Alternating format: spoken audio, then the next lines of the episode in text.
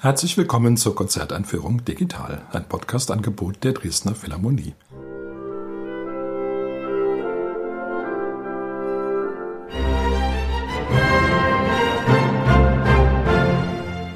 Mein Name ist Albert Breyer, ich bin Komponist und möchte Sie in die Konzerte am 24. April einführen. Auf dem Programm stehen die siebte Sinfonie und die Tondichtung Luonota von Jean Sibelius – das Siegfried-Idyll von Richard Wagner und drei Bruchstücke aus der Oper Wozzeck von Alban Berg. Die Dresdner Philharmonie spielt unter der Leitung ihres Chefdirigenten Marek Janowski. Solistin ist Camilla Nielund. Jean Sibelius hat sieben große Sinfonien geschrieben, in ihrer Art alle sehr unterschiedlich. Die siebte, die letzte Sinfonie trug natürlich eine besondere Belastung, wie immer letzte Sinfonien bei Komponisten. Sibelius hat ja nicht die übliche Neunzahl erreicht.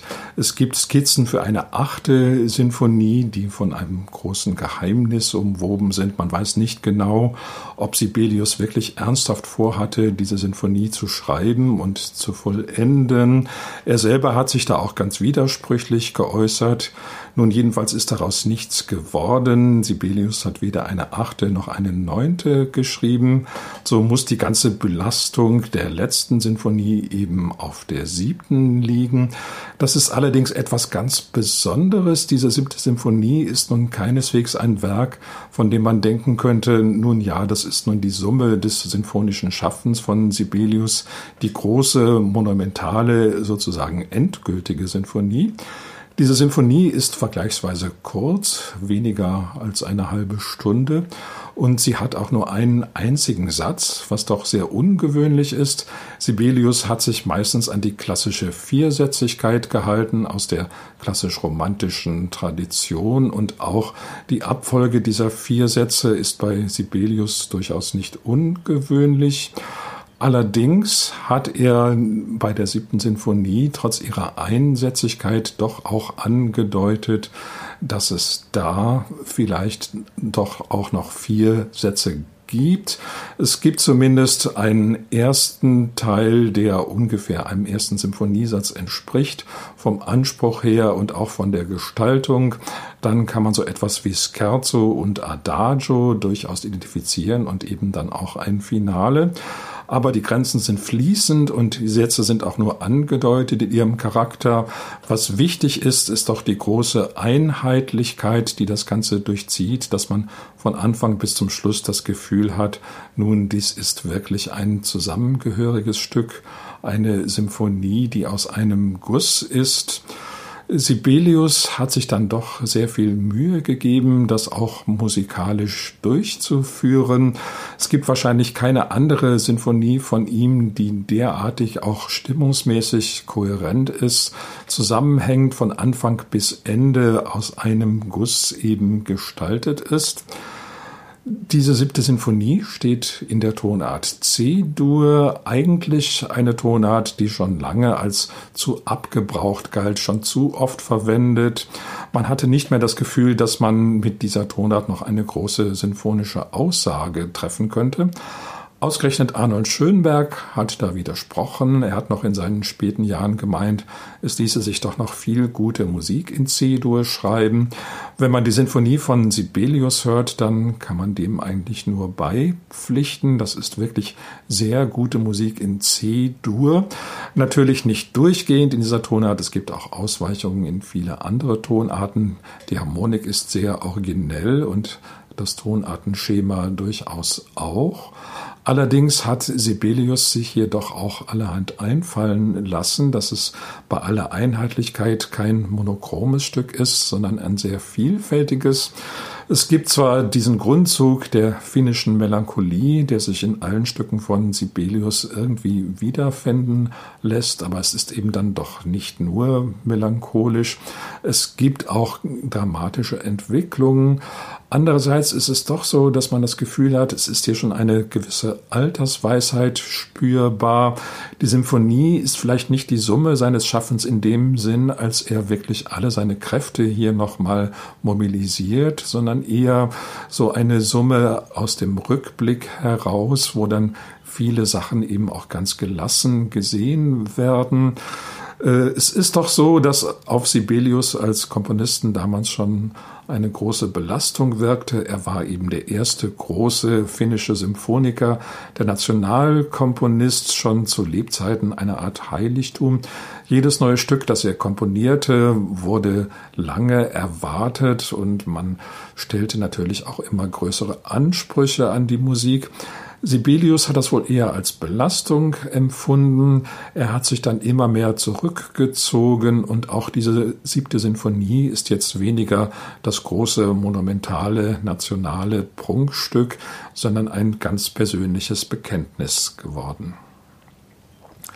Es gibt noch ein Stück von Sibelius auf dem Programm, das ist die Tondichtung Luonota.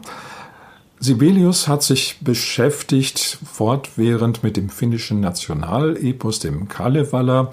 Das ist eine etwas interessante Dichtung. Das gilt so ungefähr als das, was für die Griechen damals Homer war oder für die Deutschen etwa das Nibelungenlied. Aber es ist keine Dichtung aus einem Guss, sondern eigentlich eine Zusammenstellung aus verschiedenen Mythen, die im 19. Jahrhundert vorgenommen worden ist, wenn man so will, eine Collage aus ganz vielen verschiedenen Geschichten verschiedenster Art.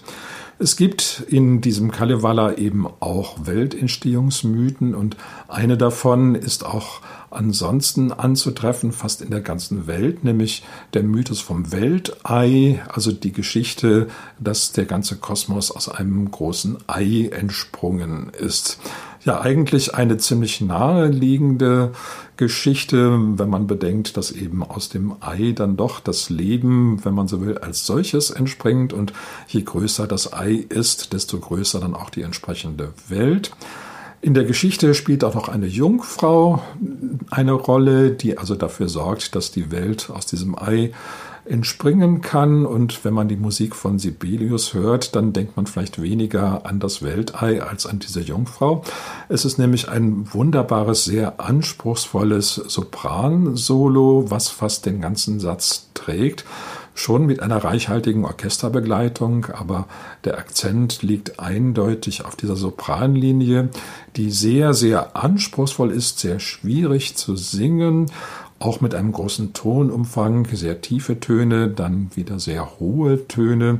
Und dieses Sopran-Solo ist also dann gestaltet auf eine Weise, dass es wirklich ein Paradestück ist für jede Sängerin.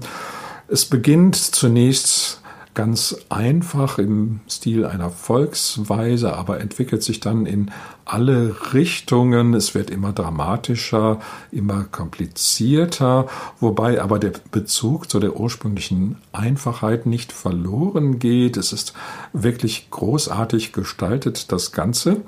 Und es war damals so, dass eigentlich kaum Sängerinnen existierten, die sich das antun wollten. Man hatte doch etwas Angst vor dem Stück. Auch die große Elisabeth Schwarzkopf meinte, das sei so ungefähr das anspruchsvollste, was ihr je begegnet sei. Man hat aber dann doch das Glück auch heute, dass es immer wieder Sängerinnen gibt, die mit diesem Stück dann Ehre einlegen wollen und so können wir das in einer sicher ganz hervorragenden Interpretation dann auch hören. Das Siegfried-Idyll von Richard Wagner ist für Wagners Verhältnisse ein sehr untypisches Stück. Wagner ja vor allen Dingen ein Opernkomponist, dem alles nicht groß genug, nicht monumental genug und manchmal auch nicht laut genug sein konnte. Das Siegfried-Idyll ganz, ganz anders. Ein Stück für Kammerorchester in ganz zarten Farben, überwiegend ziemlich leise.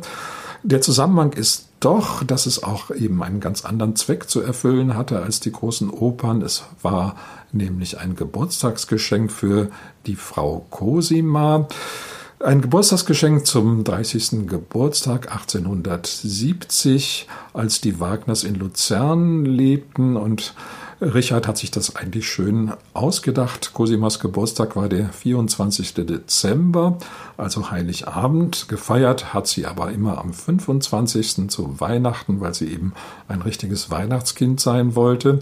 Und dann hat Richard Musiker kommen lassen aus Zürich, die dann ganz früh morgens anfangen mussten, das Siegfriedel zu spielen, damit Cosima mit dieser Musik wach wurde.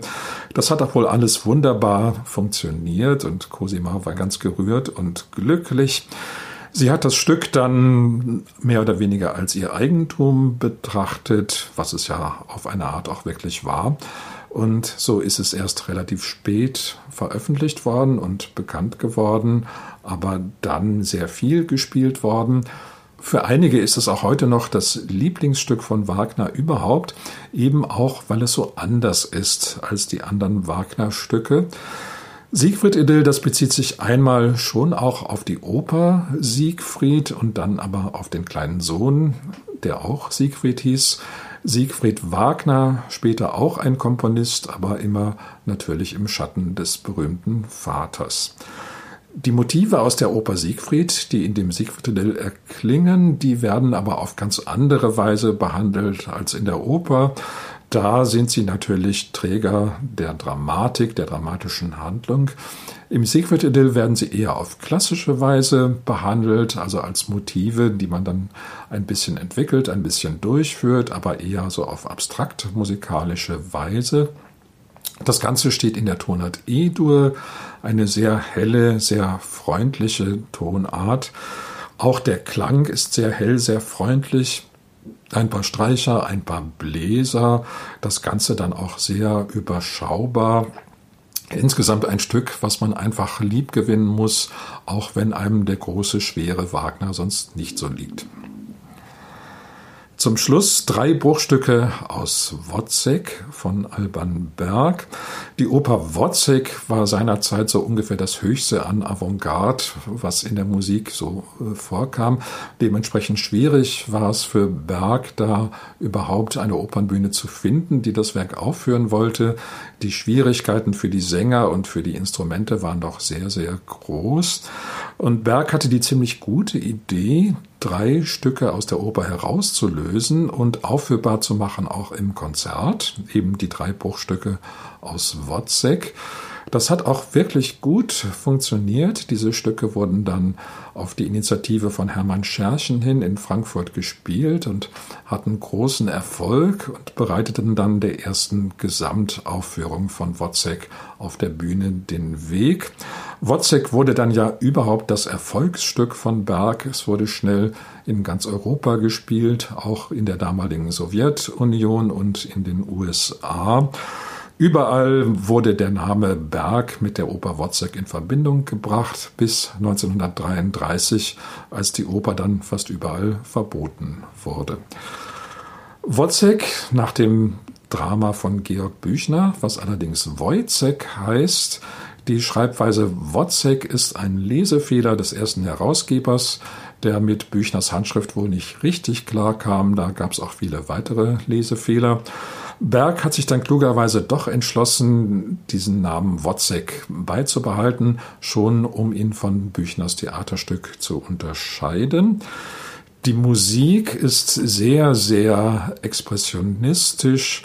Eigentlich fließen da auch viele Erfahrungen ein, die Berg im Ersten Weltkrieg hat machen müssen, als er eben Soldat war. Wozzeck ist ja auch Soldat.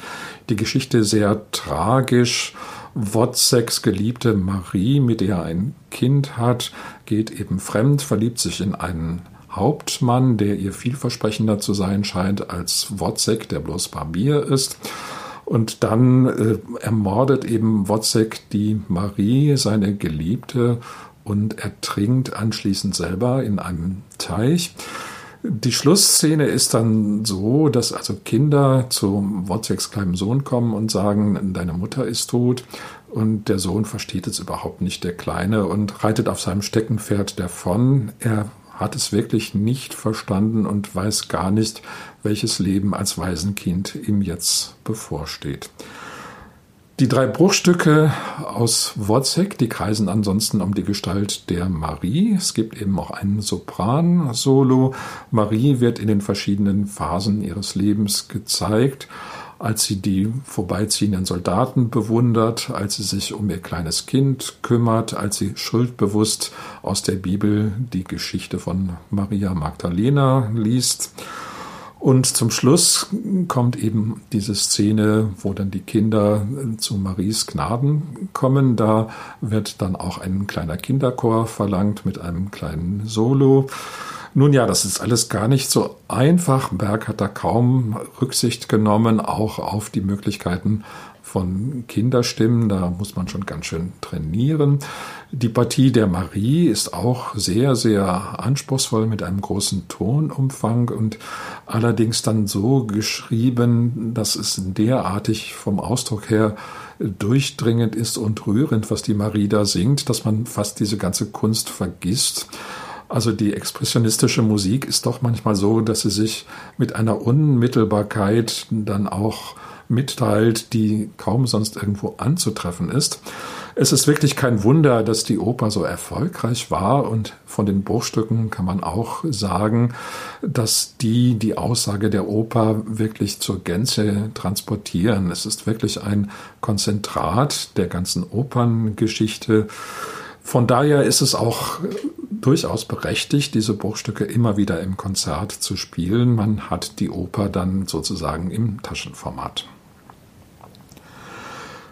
Zum Abschluss noch einmal der Hinweis auf die Konzerte. Sie finden statt am Sonntag, den 24. April um 11 Uhr und um 18 Uhr im Kulturpalast Dresden. Ich wünsche Ihnen viel Freude.